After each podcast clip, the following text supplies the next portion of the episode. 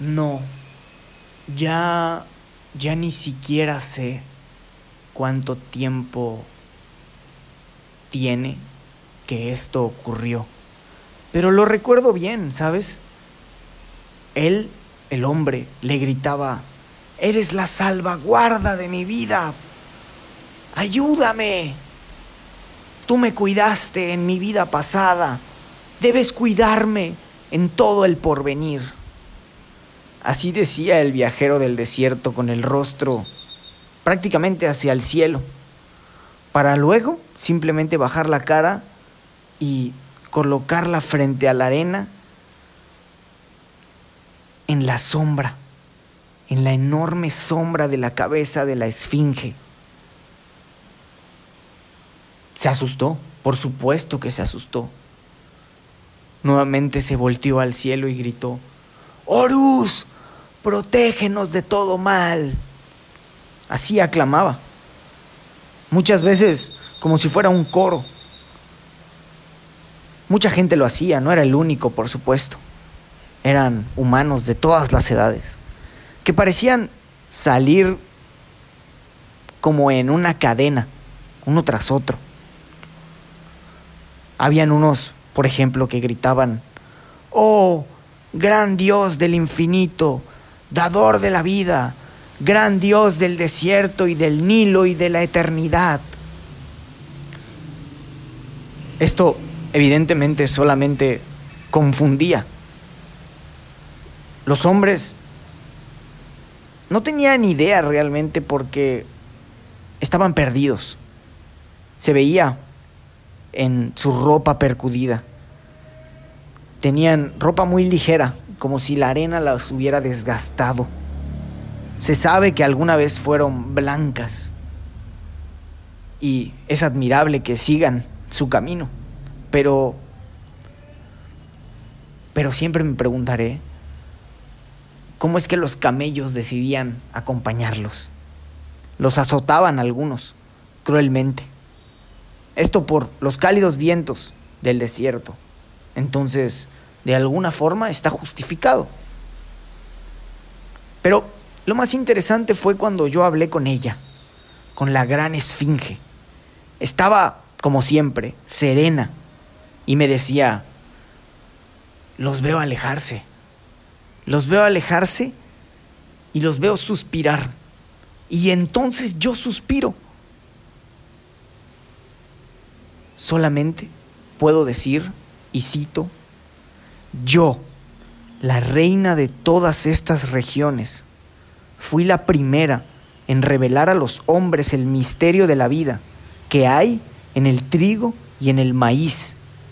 Yo, que traje la vida desde siempre, los he visto desafiar la muerte. Sí, me he visto rodeada de seres sufrientes, pero tantos, tantos, desde la infancia de la humanidad. Sí, porque en mí está la historia de hombres de gran pensamiento que, sin embargo, hoy solamente son espíritus ignorados, ni siquiera los recuerdan, pero en mí quedó el recuerdo y en mí renació la vida mucho antes de empezar esta historia. Oh, tú que me escuchas en estos tiempos revueltos que ya se acabarán Solo te puedo decir que mi vista se pierde en la distancia inmensa entre el polvo de los siglos, de las edades, de los milenios, de los cataclismos, y en el vibrar del sol candente sobre el gran desierto. Por todo esto, he visto a tantos hombres dolientes y hambrientos pasar, pasar mustios pasar mustios a mi lado, arrastrando su miseria, pidiendo en plegaria a los dioses una protección. Y también he visto pasar profetas de, lur, de largas barbas, poetas de bello decir, hombres de alto pensamiento y buscadores de verdades en el cielo y en la tierra. Pero te voy a decir algo. También he visto a la multitud de guerreros enarbolando banderas de humo ensangrentado, vanidosos que nunca levantaron otra cosa que nubes espesas de polvo en las que escondieron siempre su vergüenza y siempre con las bestias que los acompañaban, hombres, ¿qué digo hombres? Recipientes, sin alma ni espíritu, con el corazón movido por ilusiones de vana grandeza. Así es, hablo de hombres cargados como bestias, instrumentos homicidas. Sí, hablemos así, libremente. Frente a mí han pasado Alejandro, César, Antonio, Cleopatra, Napoleón y qué sé yo cuántos más hombres y razas diversas, todos capitanes y vasallos caminando siempre hacia espejismos. Pero escúchame, ya desde mucho antes de Alejandro se decía que el hombre teme al tiempo, pero que el tiempo le teme a las pirámides y a la esfinge, que quede muy claro. Y el tiempo nos teme, o bueno, me teme porque soy un libro abierto. Un libro abierto para quienes saben leer. Y sabes también, en nuestras páginas de piedra está lo que el tiempo ha hecho de los hombres. Hombres que han aparecido y desaparecido juntamente con sus dioses, vanidades y absurdos. Pero honestamente no sé por qué te hablo de todo esto. Si podría hablarte de algo mucho más cercano a tu tiempo. Te hablaré de los geometras, de astrónomos, de arquitectos, matemáticos y otros muchos sabios cuya mente prácticamente ha rebotado contra la roca porque han negado su propio espíritu. Tú, viajero, viajero del mundo que me escuchas, esta es la historia de Egipto que empezó mucho, mucho después de que manos expertas, hoy desconocidas, me esculpieran. No sé si lo sabes, pero la roca está viva. Estoy viva en este sitio. Para servir de referencia a las edades en el lejano pasado y de testigo viviente al hoy que está ya casi acabado. Ayer, por ejemplo, la catástrofe que bajó del cielo. Pero mañana, mañana, bueno, tú que me escuchas, simplemente endereza, endereza ahora mismo tus veredas, porque tu porvenir está agotado.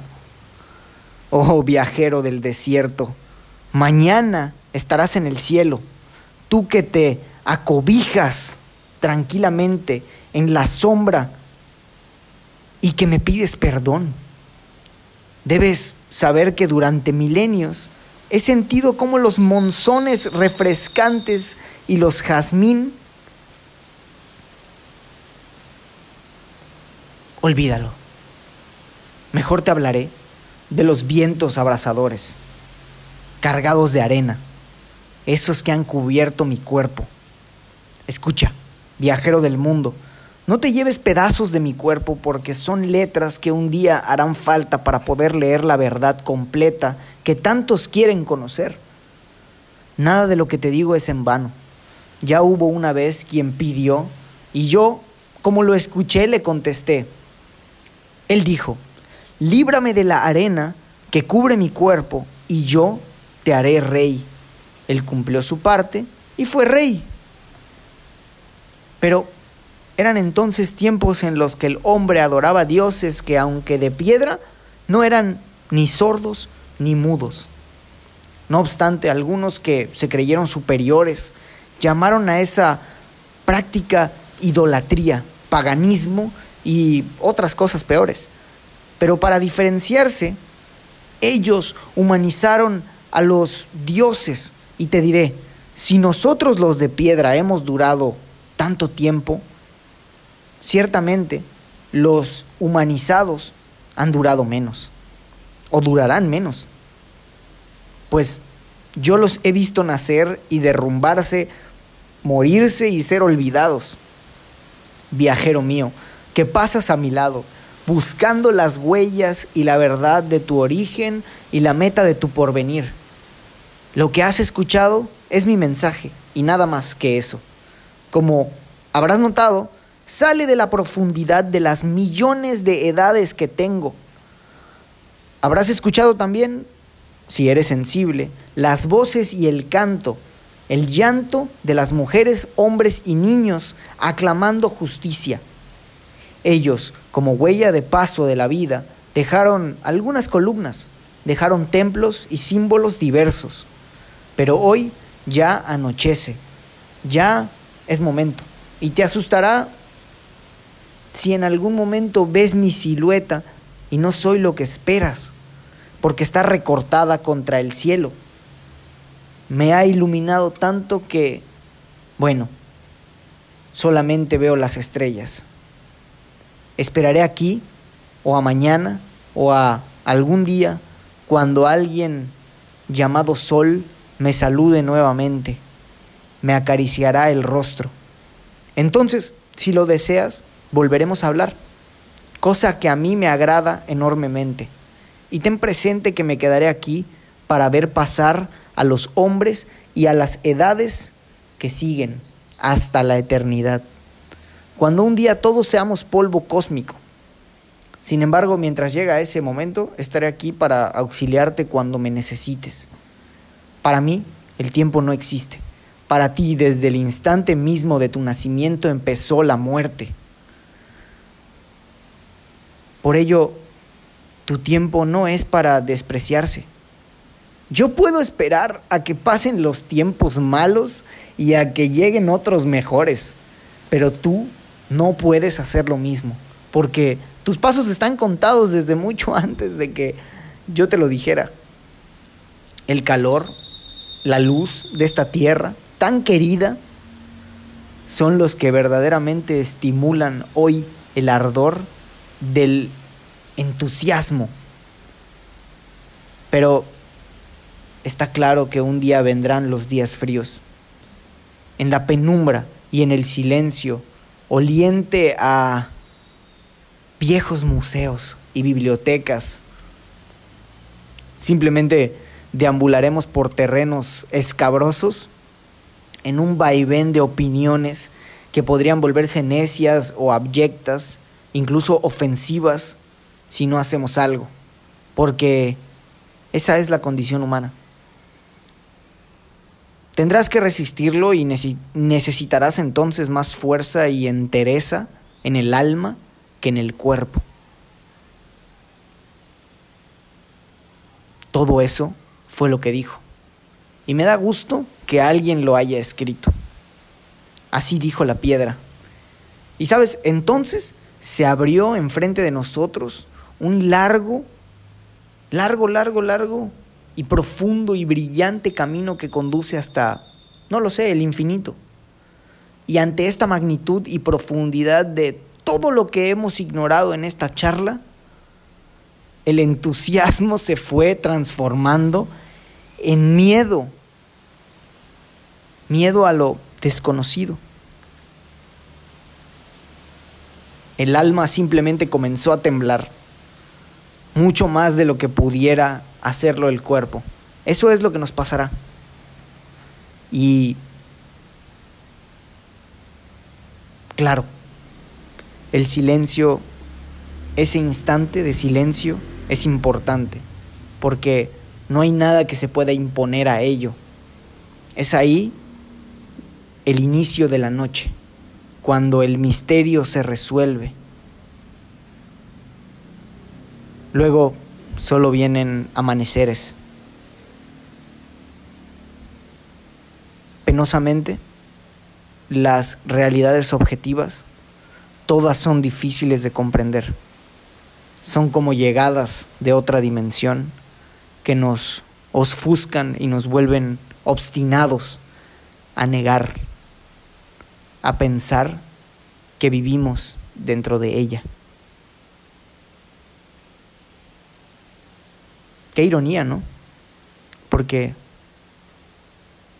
ese día que hablé con la gran esfinge, tal como lo dijo la piedra, todo sucedió así en los años siguientes. Qué ironía, qué ironía. Y eso que solamente se habla de Egipto. Me pregunto, te pregunto, ¿y Mesoamérica?